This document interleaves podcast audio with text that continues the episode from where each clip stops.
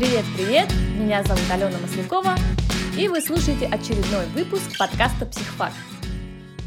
Как известно, у каждого человека есть оптимальный уровень активации нервной системы, который во многом определяется генетически. Кому-то постоянно надо находиться в процессе движухи и даже заниматься экстремальными видами спорта, чтобы чувствовать себя комфортно. А для кого-то самое милое дело кресло, книжка, котик и плед – а вылазки в люди в места, где много шума и событий, будут скорее восприниматься как обязанность, нежели удовольствие. Хм, кто-то из вас мне скажет, Алена, ты же говоришь об экстравертах и интровертах. Верно, это связано с определением экстравертности и интровертности по Айзенку. И я обязательно сделаю как-нибудь выпуск об этом, но не сейчас. А сейчас же, что я хочу сказать, что как для экстравертов так и для интровертов экстремально высокое или низкое количество стимулов, поступающих из внешнего мира, будут иметь негативные последствия. И в этом выпуске я хотела бы остановиться на втором случае. А это значит, что говорить мы будем о сенсорной депривации –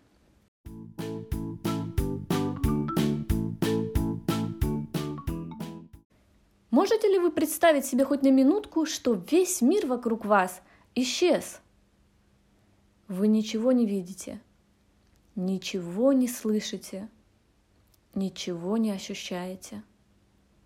Остался только ваш разум и больше ничего.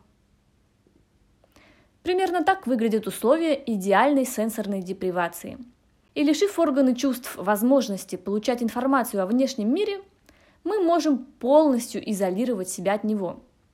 Как вы думаете, что с вами станет происходить в такой ситуации? А, несмотря на то, что создать идеальные условия депривации довольно сложно, ученые все же изучили некоторые эффекты, которые оказывает сенсорная депривация на психику человека – в описании я привожу вам ссылку на научный обзор 1958 года по этой теме. Почему такой старый? Ну, во-первых, это первая работа в этой области, а во-вторых, в то время подобные эксперименты еще не были под запретом э, из-за этических соображений. Пионерами в этой области была группа психологов под э, руководством профессора Херна. И что примечательно, их исследования – изначально начинались как э, исследования вокруг проблемы провалов внимания, иногда случавшиеся с людьми, в течение длительного времени вынужденных э, совершать монотонную работу с повторяющимися действиями. Итак, коротко опишу вам э, само исследование. В нем ученые задействовали 22 студента, и что же они делали с несчастными подопытными? Они помещали их в маленькую звуконепроницаемую комнату, Далее, на студентов одевали специальные очки, не позволяющие различать объекты, а также некоторые подобие больших перчаток для уменьшения тактильных ощущений.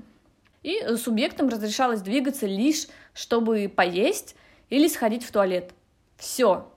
Больше ничего. Никакого вам интернета, телефона, телевизора, вообще ничего. Ну и, конечно же, в результате эксперимента выяснилось, что повысилась раздражительность участников, а также появилось неумолимое желание испытать хоть какие-то внешние стимулы. Во многих случаях подопытные начали испытывать слуховые и визуальные галлюцинации, варьирующиеся от э, неразборчивых э, цветов и простых линий до сложных сцен с выстроенным сюжетом. Более того, некоторые участники эксперимента а, заявили и о фантомных тактильных ощущениях, которые продолжались даже несколько часов э, после окончания эксперимента. То есть они чувствовали какие-то прикосновения, повышение, понижение температуры отдельных участков тела, мурашки по коже, такие вещи.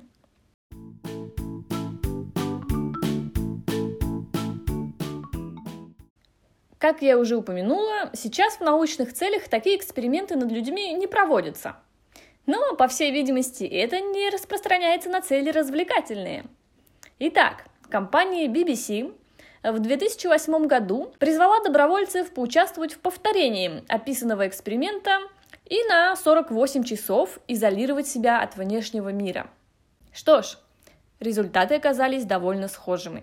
Галлюцинации, фантомные ощущения, периодически накатывающий страх или раздражительность и другие малоприятные эффекты. Так, например, одна участница была убеждена, что ей подсунули мокрые простыни, хотя впоследствии она убедилась, что они были абсолютно сухие. Трое других участников испытывали э, сильные галлюцинации. Кто-то видел змей, кто-то зебр, а один из участников был вынужден созерцать горы из устриц. По окончании эксперимента было отмечено, что все участники продемонстрировали ухудшение памяти, включая один такой забавный и необычный факт. Все они испытывали сложности, когда их попросили вспомнить какое-нибудь слово, начинающееся на букву F. И вот как объясняет этот эффект представитель испанского сообщества неврологов Хисус Порта. Я цитирую.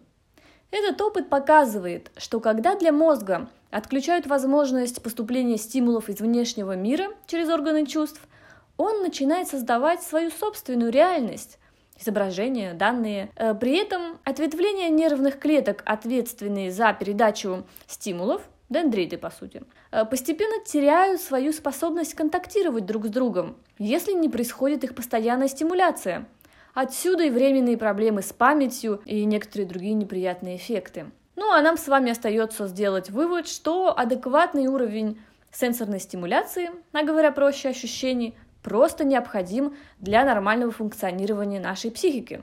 Ну а если вдруг вы захотите необычных путешествий, без э, помощи особенных грибочков, то всегда знаете, что пара дней отшельничества в темной комнате с повязкой на глазах, не вставая с постельки, вполне вам могут в этом помочь. Ну и на этом я заканчиваю свой выпуск и желаю вам побольше приятных сенсорных впечатлений. До следующего воскресенья. Пока!